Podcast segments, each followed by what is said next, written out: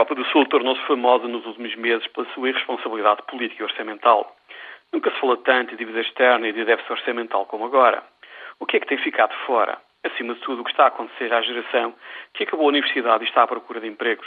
Longe das palavras vazias de uma elite política que pontifica sobre coisas como inovação, produtividade e competitividade, sem nunca ter trabalhado um dia numa empresa privada, há uma geração inteira com uma boa educação universitária, uma geração que viajou e tem o mundo, mas que não consegue arranjar um emprego decente no país.